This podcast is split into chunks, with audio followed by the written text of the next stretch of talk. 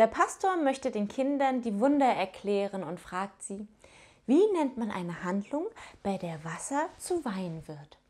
Der Schüler, eine Weinhandlung, Herr Pastor.